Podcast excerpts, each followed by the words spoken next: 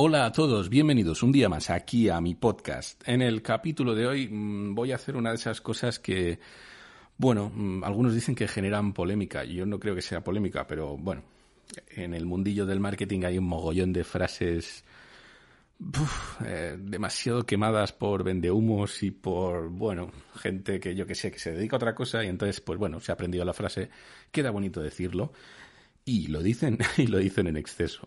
Supongo que si has leído el título, pues ya sabes de qué va un poco el tema. Y si no, pues venga, ahí va. En el capítulo de hoy vamos a hablar de dejar de poner al cliente en el centro. Esa frase que tanto se usa, que, tanta gente siempre lo dice, no, es que hay que poner al cliente en el centro, hay que poner al cliente.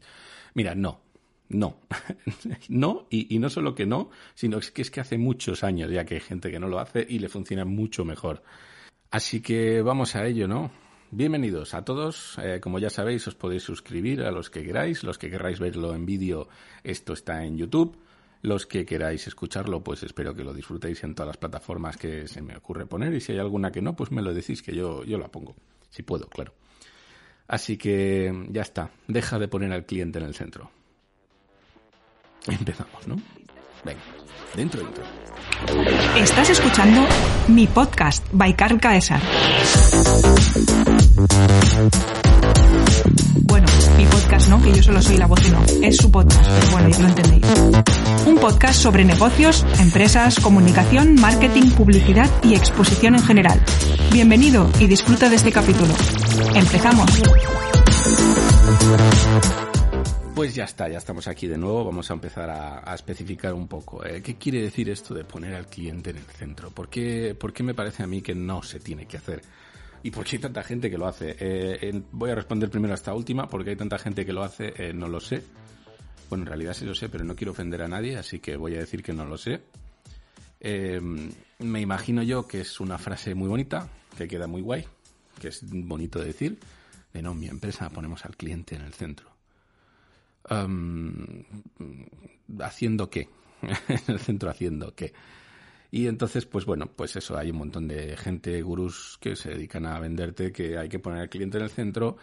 Eh, hay un montón de frases de este estilo que, que, es, que, no son nada, que que son, son conceptos muy, muy, muy raros. En general, antes voy a hacer un pequeño inciso, y es el inciso de siempre. Cuando habléis con alguien eh, que os dé un consejo sin más, sin, sin, sin ningún tipo de, de, depende, sin ningún tipo de, de objeción al tema, eh, cuidado, sin más, cuidado. Mm, yo, puedo dar muchos consejos, pero cuando no sé de, de, quién estoy hablando o para quién es ese consejo o en qué circunstancias se encuentra, sí, yo te puedo decir, mira, te aconsejo que te gastes 100.000 euros al mes en publicidad. ¿Te va a funcionar? Bueno, depende. A depende de qué empresas, esos 100.000 euros le parecerá poco, a depende de qué empresa le parecerá mucho. Así que ahí estamos, en ese concepto. Habría que plantearlo.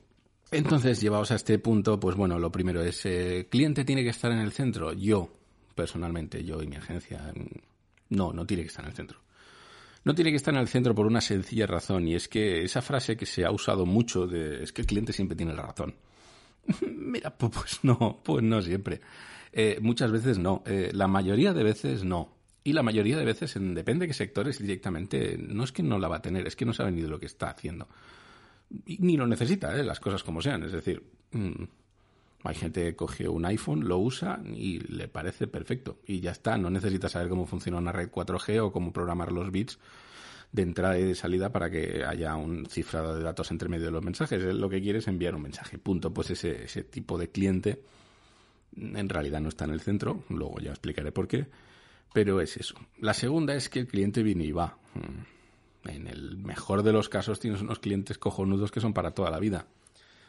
Pocas veces. Esto suele pasar poco, cada vez menos, porque cada vez hay más competencia y como te vaya bien en tu empresa nueva e increíble que hace algo único, pues bueno, no va a tardar mucho en salir 50, 60 empresas que hagan lo mismo que tú, que intenten hacer más o menos lo mismo mejor o más barato. Entonces, pues bueno, esa es la, esa es la gran putada de la, de la emprendeduría. Eh, emprendeduría. Joder, me cuesta. Y llegado a eso, pues bueno, la principal razón es que cuando se habla de esto, es que el cliente tiene que estar en el centro. ¿Quién es el cliente? Vamos a definir. Una de las frases que me suelen decir más cada vez que hago una auditoría en la agencia eh, suele ser esa frase de mm, ¿quién es tu cliente? Dos puntos. Todo el mundo. No, no. Eh, definir el buyer persona es súper complicado. Definir el buyer persona muchas veces es tan amplio, tan, tan grande para muchos que si pones a ese cliente en el centro, ese cliente es muy aleatorio. Hay un concepto en el mundo del cine, en el mundo de las series, del audiovisual en general, que era que le tiene que gustar a la señora mayor. Eh, esta señora mayor era una señora mayor de unos 70 años que estaba en casa viendo la tele. Y todos los programas de televisión le tenían que gustar a esta señora mayor que veía la tele. Consecuentemente, todos los programas de televisión pues tenían un corte bastante blanco, muy familiar, con pocas salidas de guion. En este mundo, pues bueno, luego llegaron las plataformas digitales, llegó Internet, llegó, pues bueno, un nuevo mundo de contenidos y se ha visto que la señora esa estaba muy fuera de lugar y que como mucho esa señora representa con muchísima suerte a un 15 o un 20% de la gente de la que consume audiovisual. Así que en realidad, a veces esta manía de intentar englobar en exceso hace que queramos atacar demasiado un mercado muy generalista y luego al final no, no acabamos cuajando. Porque si no te gusta, no te gusta, y si te gusta regular y estás pendiente de otras cosas, pues... Y esto pasa lo mismo con todas las marcas. Las marcas, cuando ponen el cliente en el centro, al final el que manda es el cliente y el cliente muchas veces no tiene ni puta idea.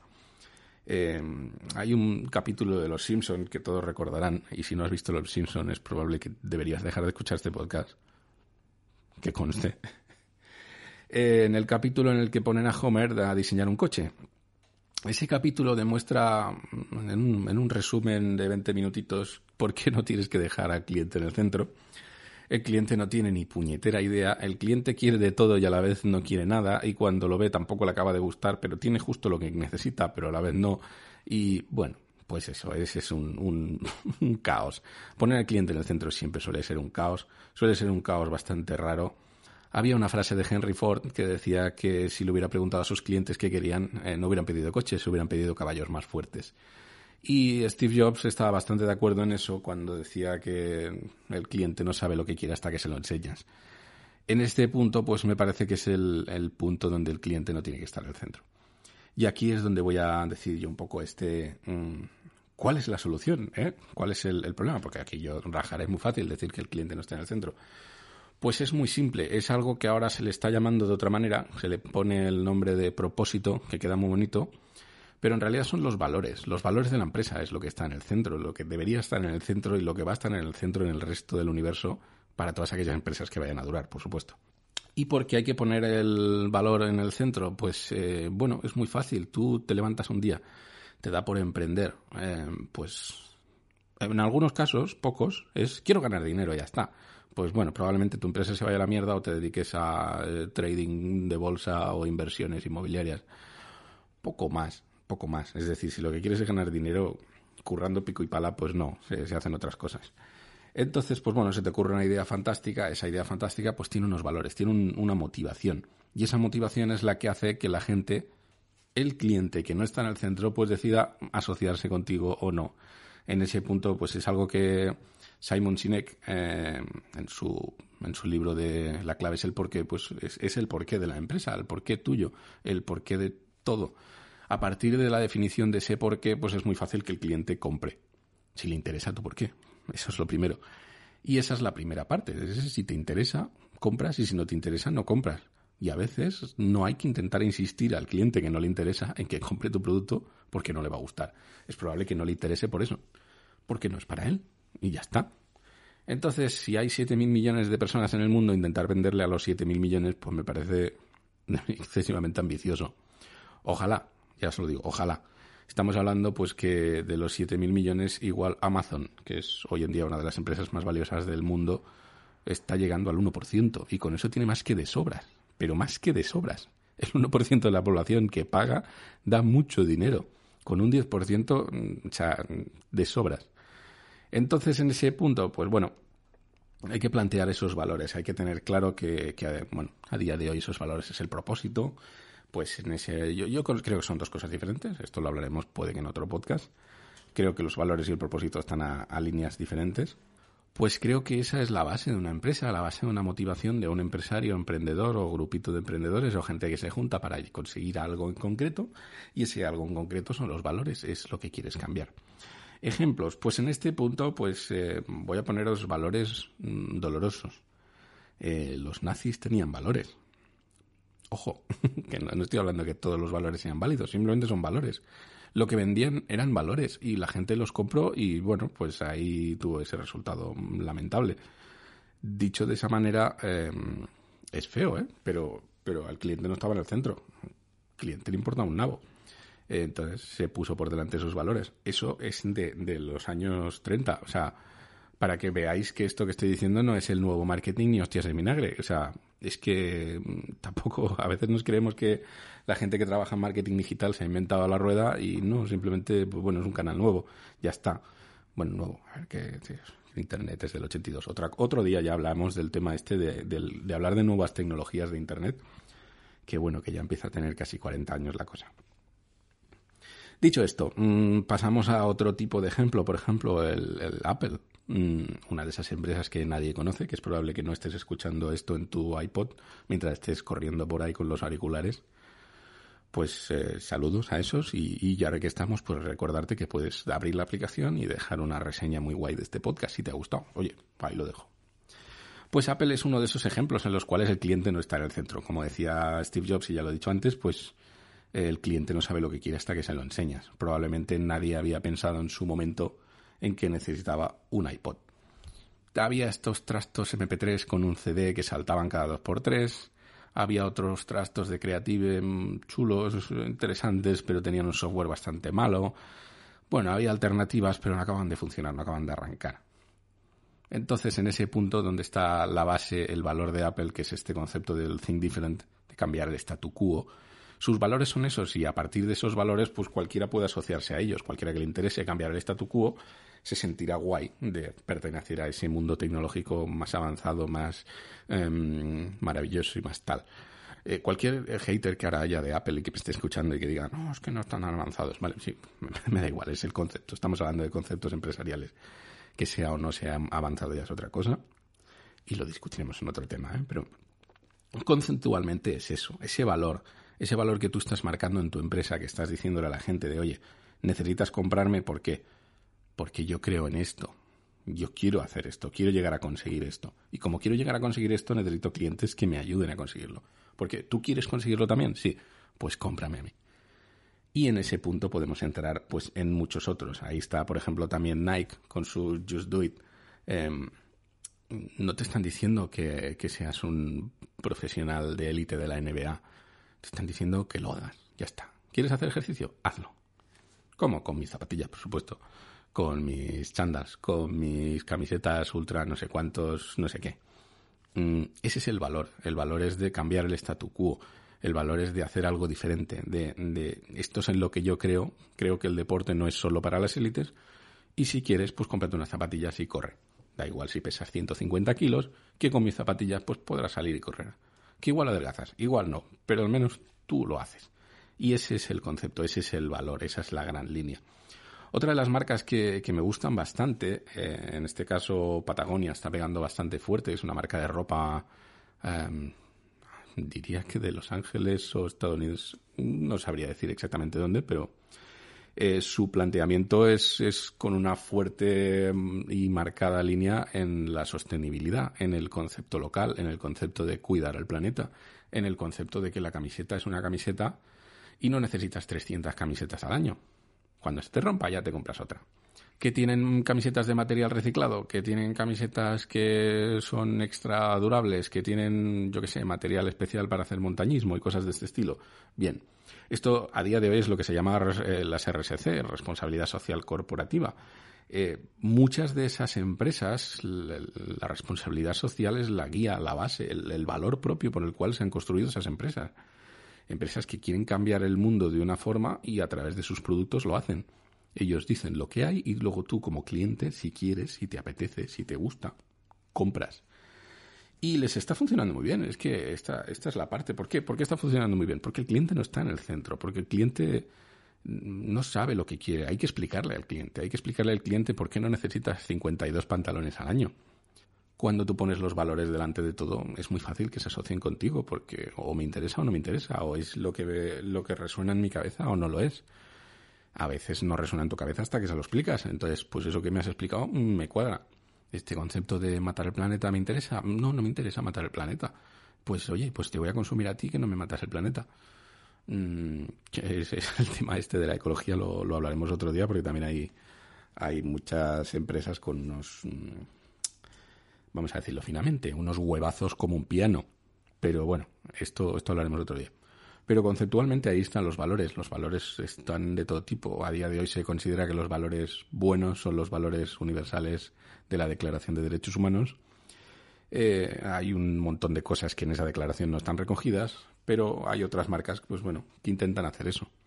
De la misma manera que aquí está Elon Musk eh, mm, creando sus coches fantásticos, que en realidad no hace coches, hace baterías, y se inventó los coches para demostrar lo cojonudas que eran sus baterías. Mm, su valor mm, como, como empresa está muy claro. Como concepto es cambiar el mundo de una forma radical. Cambiar desde la movilidad, la conducción autónoma, toda la parte tecnológica de los coches, cómo las marcas generalistas se han tenido que poner las pilas, cómo las eh, naciones enteras han tenido que cambiar leyes para poder entrar y poder apretar y poder decir, bueno, es eso, el, mundo tiene fecha de caducidad, alguien tiene que hacer algo y mm, como leyes vamos a tener que hacer que la gente lo haga porque quiera y porque lo necesite, porque esté obligada a ella. Antiguamente, pues ese es el problema de los valores, que no todo el mundo los tiene igual, o a veces los tienes y bueno, cuesta mantenerlos, es difícil, porque esto nos cuesta a todos, a mí, a ti, a, todo el mundo. Pero es lo que hay, o sea, es, la, es el centro. El centro de una empresa, el centro de un ser humano. A fin de cuentas, en, este apartado muchas veces se, se tiende a separar en exceso, a hablar que las empresas son empresas, el mercado B2B es muy diferente al mercado B2C y yo no estoy nada de acuerdo con eso, porque a fin de cuentas las empresas compran a empresas y las empresas están hechas por personas. Y a fin de cuentas quien toma la decisión es una persona. Así que sí que entiendo que las motivaciones son un poco diferentes, un poco, no mucha, pero no creo que el mercado B2B y B2C sea muy diferente. El mercado se basa en una solución a mis problemas, A, los que yo ya sé y tú me los solucionas, B, los que tú me acabas de decir que tengo y cuando me los dices digo, anda, pues no sabía yo que tenía estos problemas, pero los tengo pues oye, pues me gusta tu solución. Em, en este mundo esto funciona así. Nadie tenía el problema de llamar a alguien en cualquier momento 24 horas al día. A día de hoy todos tenemos un teléfono en el bolsillo y nadie llama a nadie. Le envías un mensaje, esperas el doble check. Oye, no me ha contestado, no me ha contestado. Entonces, bueno, surgen problemas nuevos, eso está claro. Y en este punto, pues bueno, pues es importante entender ese concepto, entender lo que son los valores y que los valores están por encima de cualquier cosa que no es una fórmula mágica de venta, que no es un concepto de, atracción, que no, no funciona de esa manera en la cual se está últimamente forzando en exceso buscar ese propósito. Hay empresas que tienen un propósito tan grande, tan grande, tan grande para hacer un producto tan pequeño y tan minúsculo y tan innecesario que me parece muy, muy, aleatorio. Eh, a ver, yo entiendo ¿eh? que, hay que hay que vender, yo entiendo que todas las empresas quieren vender por algo, pero hay que entender cuando tienes una commodity y cuando no. Cuando lo tienes, pues bueno, un tornillo es un tornillo y hay 3.000 fabricantes de tornillos. O fabricas el mejor tornillo del mundo y tienes los mejores vendedores, o hay poca cosa más que se puede hacer, ¿eh? se, puede, se puede hacer un tornillo diferente, se puede hacer un tornillo mejor. Aquí ya empieza a entrar la, el tema de I+D, en este caso, pues bueno, el B2B, entendemos esa cuestión de que con mejores tornillos habrá menos reclamaciones, habrá mejor funcionamiento de tu producto, de tu maquinaria, de lo que sea. Bueno, es una parte más técnica. Esa parte técnica es cuando tienes que atacar, pero tus valores han de ser querer hacer eso. Eh, ahí está, por ejemplo, una de las marcas que, bueno, esto, esto creo que le voy a dedicar casi un, un vídeo, dos o cinco enteros, que es para Brown. Una de las marcas que, que están en el imaginario colectivo de todo el mundo, mucha de la gente ni siquiera sabe que, tiene esa marca en la cabeza. Pero Brown tenía una potencia muy bestia en cuestión de diseño y ese diseño estaba basado en unos principios muy claros de que haciendo las cosas bien, las cosas han de durar para siempre. Y cuando las cosas duran para siempre, en realidad se crea un vínculo especial con el cliente. Porque cuando tienes una afeitadora, que la tenía tu abuelo, la tenía tu padre y ahora la tienes tú y afeita exactamente igual de bien, o se te ha acabado un poquito, no acaba de afeitar muy bien, pero puedes comprar la pieza con un recambio de una afeitadora de los años 40, pues esa marca tiene un, simbolismo extra. No es, lo mismo esas que, bueno, usar y tirar. Ahora la compro, se me rompe en tres meses, me compro otra. Son cosas diferentes, son vínculos diferentes. En ese vínculo está entre ellos el valor de la marca, esa potencia de decir, esta marca es simple, esta marca ha estado en mi casa, ha estado en mi casa, en casa de mi padre, en casa de mi abuelo, ha estado con nosotros toda la vida, ha sido un símbolo, esa, ese exprimidor de Brown Citromatic que, es, está en el Museo mm, de Diseño, que probablemente, o sea, cuando piensas en un, en un exprimidor de naranjas, piensas en eso. Entonces, eh, esos valores implican esa simplicidad de diseño, ese diseño que está ahí para durar, que está ahí para funcionar, que cumple una función no solo estética, sino que es sobre todo funcional, y gracias a ser funcional es tremendamente estética. Son las dos cosas. Y en esas dos cosas se basan en la durabilidad. Cuando tú tienes algo muy bonito, muy, muy bonito, cumple una función regular, vamos a poner regular. Em, si te rompe rápido, tu asociación con la marca es regulera. Es probable que la próxima cosa que te compres no sea de esa marca. Cuando tienes algo que es indestructible, sea un exprimidor, cuando necesites una batidora puede que quieras esa batidora. Cuando necesites una radio puede que quieras la radio de esa marca. Y llega un punto que es cuando se crea ese vínculo, gracias a esos valores, y ese vínculo es el cliente el que asocia y se sube a tu tren. Punto. ¿El cliente está en el centro? Eh, no, el cliente se sube a tu tren. El centro es el valor de la empresa, los valores de la empresa. Entonces, em, yo creo que, he destruido ya ese mito. Espero. No sé si, si os vale, si os sirve de algo. Eh, si queréis una clase de cómo encontrar los valores de la empresa, yo, yo diría que no os la voy a dar, no, es, difícil, es probablemente una de las cosas más complicadas. Y en realidad, mm, más que una agencia, que os puede ayudar bastante, es a un psicólogo. Y no lo digo de mala leche, ¿eh? no lo digo en cachondeo ni nada de eso. Normalmente cuando tú como empresario montas una empresa, tú tienes una visión, tú tienes unos valores, los tuyos es muy difícil que tú en tu empresa aportes unos valores que no son tuyos. Que tú creas en algo y tu empresa no acabe creyendo en eso es complicado. Así que rascar dentro de ti, saber qué es lo que te motiva por la mañana para levantarte, qué es lo que hace que te despiertes por la mañana, que vayas a trabajar a ese trabajo y no a otro. Y vas a ese porque te lo has inventado tú, seguramente porque sepas hacerlo bien, porque lo que sea, pero pero en algún momento el que te has montado una empresa, has sido tú quien ha decidido montarse esa empresa, has visto ahí un negocio, has visto una necesidad y has visto una necesidad que tú podías cubrir. Quien diga tú quiere decir cualquier otra persona que tú le enseñes o tú le digas cómo hacerla. Entonces, en ese punto, esa motivación eh, hay que dejarla clara, hay que entenderla, hay que, bueno, aprendérsela y luego a partir de ahí es cuando entra el punto de la agencia de vamos a escribir esa motivación en forma de eslogan, en forma de, claim, en forma de publicidad, en forma de tal, para comunicar esa visión. Y cuando comunicas esa visión es cuando el cliente o los clientes, los muchos miles de buyer persona diferente que puedas tener tu empresa, empiezan poquito a poquito a arañarse ahí, a decir, ah, mira, ay, mira esto otro, ay, mira no sé qué. Y poco a poco te van escuchando, poco a poco van entendiendo, poco a poco les vas gustando, o no, o te odian, y en ese punto, pues bueno, el que quiera te compra y el que no quiera no te compra. Cuando tus valores son fuertes, cuando tus valores son marcados, hay una cosa que es que llega al punto de la love brand, esa marca que la gente la ama, mm, gente que hace cola para poder comprarse un iPhone, gente que se tatúa el logotipo de Harley en el brazo o que se yo qué sé, cualquiera de estas locuras que hace la gente por una marca que cuando tú lo piensas en otras marcas dices, es que nadie se le ocurriría tatuarse el Mercadona en el brazo. No, el logo de Mercadona no te lo tatúa, ni el del día, porque, porque te da igual, porque vas a comprar ahí porque es barato, ya está, porque te pilla cerca de casa, porque es cómodo. No te irías 200 kilómetros en coche para comprar en el Mercadona, porque no, no, o sea, a no ser que sea lo único que hay en 200 kilómetros. En ese punto es cuando juegan los valores. Eh, desde ahí también os digo, hay, hay locuras muy grandes. Hay que tener cuidado.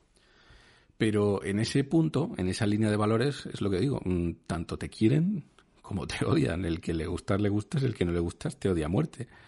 Hay gente que se hace fotos en Starbucks con su copa y hay gente que le parece que la gente del Starbucks es una idiota por gastarse 16 euros por un café. mm, ahí estás. O sea, ahí estás. Si, si consigues eso, ya está bien. Entender eso, entender sobre todo que hay muchos clientes que no quieres, saber decir que no, saber decir que no, mira, estos son mis valores. Eh, ya está. Y me planto aquí. Mm, será probablemente una de las cosas que te haga vivir más tranquilo y que te haga dormir más tranquilo del mundo. Eh, está la frase de Groucho Marx, estos son mis valores y si necesitas pues tengo otros, pero, pero yo eso no lo recomiendo en los negocios. Primero porque se huele, porque es muy fácil pillarte, porque mentir es una de las primeras cosas de estas de ese a un mentiroso que a un cojo. Y es que cuando tu empresa miente, y cada vez que tu empresa sea más grande, pues se va a notar. Si tus valores son la eh, ecología y luego pues me imprimes todo en papel, tienes un Hammer como coche de empresa, pues bueno, pues es raro. Es muy raro. Hay cosas que, que son complicadas de explicar porque no tienen sentido. Pero cuando tienes unos valores marcados, luego es fácil que todo lo que tú hagas tenga sentido. Que todo lo que se alinee con esos valores, con ese porqué, con ese propósito, haga que sea muy fácil de hacer las cosas. ¿Que es complicado llegar a ello? Por supuestísimo, y eso os lo voy a decir ya, es complicadísimo. Por eso se necesitan agentes externos, desde un psicólogo que te ayude a analizar a ti mismo porque te levantas por las mañanas, hasta una agencia o una consultoría que te ayude a, vislumbrar ese porqué, vislumbrar ese motivo y luego, no solo una vez lo tengas, plasmarlo en una frase bonita que quede bien, que no haya usado nadie antes y que, bueno, puede ser fácil de vender algo. El Just Do It ya está cogido y el Think Different también, lo aviso. Así que ya lo sabéis. Mm, esta es una de las cosas por las cuales los vendehumos a mí no me. no me. lo dejaré en no me. ¿Cómo identificarlos? Pues fácil cuando la frase es la misma y su primera palabra no suele ser un depende, eh, yo sospecho. Que igual mucha gente dice, esto también me lo han dicho, eh, que conste, que, que yo, eh, bueno, en general hay, hay dos, dos facciones. Hay una gente que me dice que creo demasiado lo que creo y que doy una sensación de saberlo todo. Ya os digo yo que no. Soy, el primero en, reconocer que no, no sé absolutamente todo. Y una de las cosas que más me gusta es absolutamente cuestionarlo todo. Y cuestiono todo precisamente porque creo que todos tenemos diferentes motivos, diferentes eh, necesidades, diferentes puntos de salida, sin más. Cuando te viene una empresa. ¿cuándo me tendría que gastar en publicidad? depende. ¿Qué vendes? ¿Cuánto facturas? ¿Cuál es tu margen? ¿Cómo, cómo calculas el beneficio, el retorno? Eh, ¿Qué quieres conseguir? ¿A, ¿A, qué plazo? ¿A seis meses? ¿A cinco años? ¿A veinte años? ¿A cincuenta años? hay veces que, hay tantas preguntas de por medio que dar un consejo así a voleo, mira, es que tengo una empresa esto, ¿qué necesito hacer para ganar más? Mm, no lo sé, necesitas que lo analice alguien, o yo o otra persona, pero no, así un consejo rápido es vende más y gana más dinero. Pero muchas veces no es así, muchas veces vender más no significa ganar más dinero. Muchas veces vender más eh, significa que llega un límite que tú no puedes más, que necesitas contratar a alguien y cuando contratas a alguien aumentas tus gastos y ya no puedes vender tanto o no ganas tanto. En realidad incluso a veces ganas hasta menos porque tienes que pagar a todo eso que has subcontratado, toda esa infraestructura.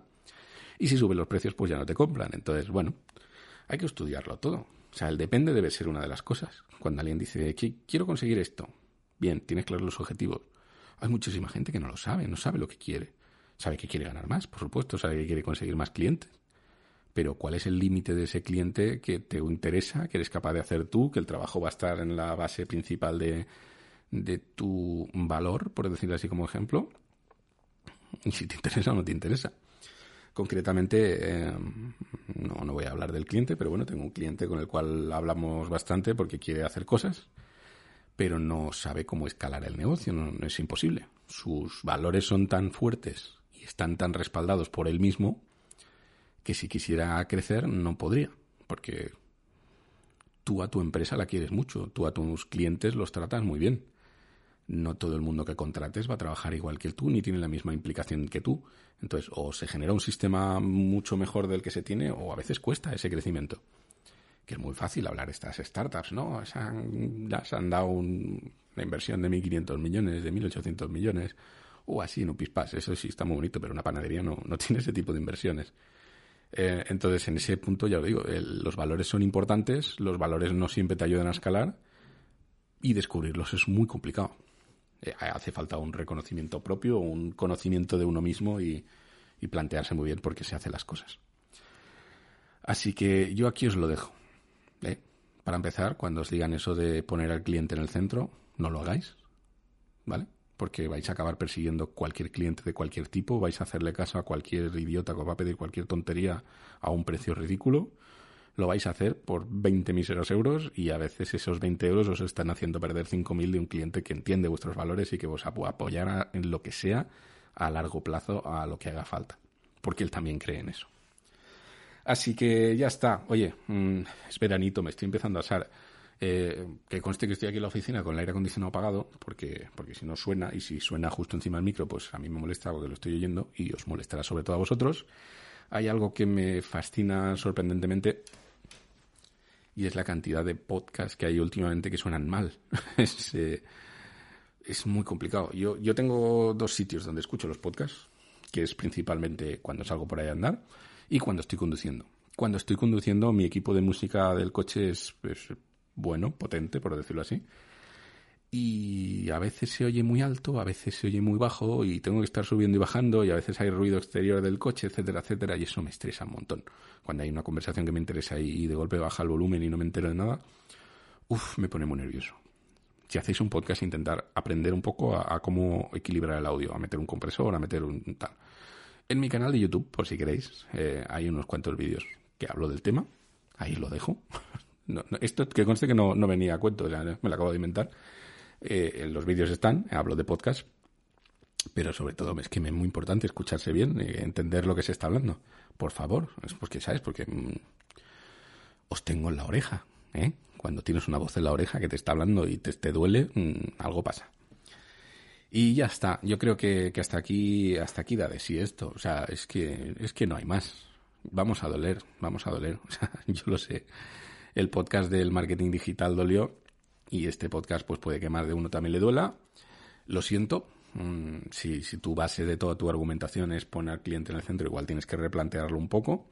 Que conste, y ahora es cuando voy a reblandecerme un poco, el cliente tiene que estar. El buyer persona hay que definirlo muy bien. El buyer persona tiene que estar muy claro y tienes que hablarle a ese buyer persona en la comunicación de tu empresa. Pero yo creo que la trayectoria de la empresa no se puede basar en los clientes. Porque los clientes son muy variables, cambian mucho un día para otro. Hay valores, o sea, ahora nos ponemos a plantear la cantidad de valores que nos parecían normales.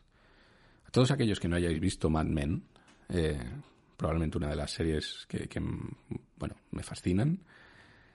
al principio de la serie, pues eh, hay un momento que hay una señora que va al ginecólogo y el doctor está fumando ahí. A todo el mundo le parecía muy normal. Hace cuatro días, relativamente cuatro días, fumar en el, en el hospital le parecía normal a todo el mundo. Me parece que dentro de poco ya se va a empezar a prohibir fumar fuera en la calle, en las terrazas, en sitios donde puedan molestar a los demás. Porque es una molestia para los demás. Y eso, eh, y lo digo como exfumador, que conste.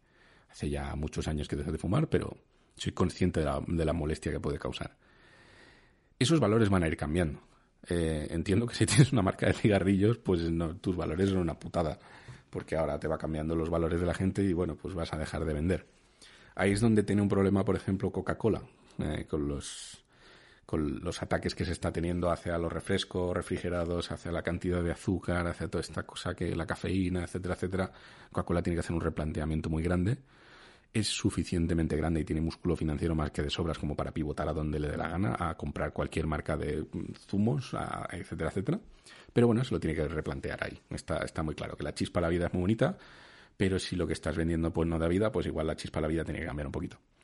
Y en ese punto es, es donde está el dolor, es donde está el problema de poner al cliente en el centro. Que el cliente es variable, el cliente cambia, con los años todo eso va cambiando.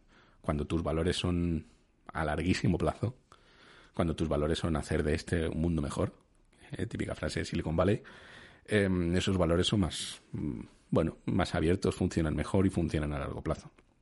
Yo intentaría especificar un poco más, también os lo digo hacer de este mundo un lugar mejor es muy bonito, pero hay que especificar cómo.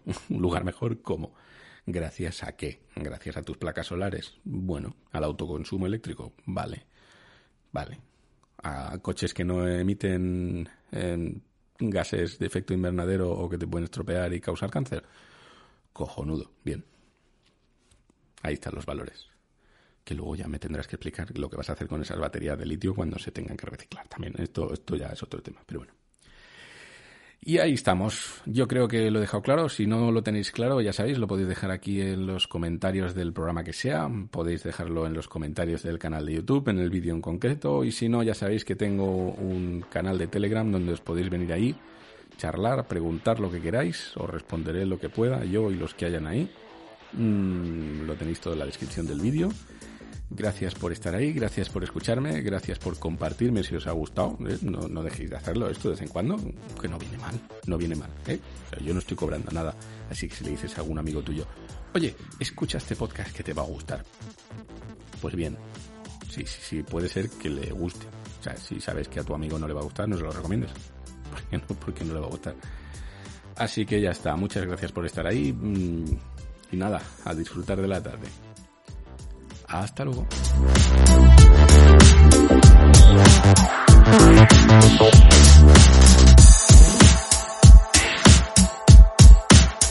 Recuerda, si te gusta hacer clic en cosas, no olvides suscribirte.